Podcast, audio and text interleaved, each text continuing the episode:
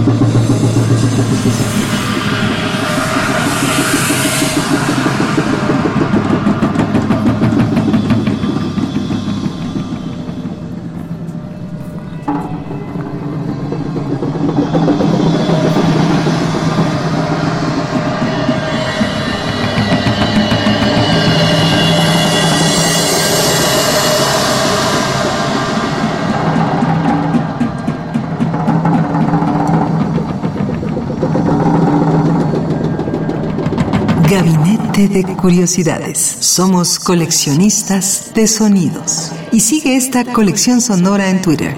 Gabinete C-Bajo. Radio UNAM. Experiencia sonora.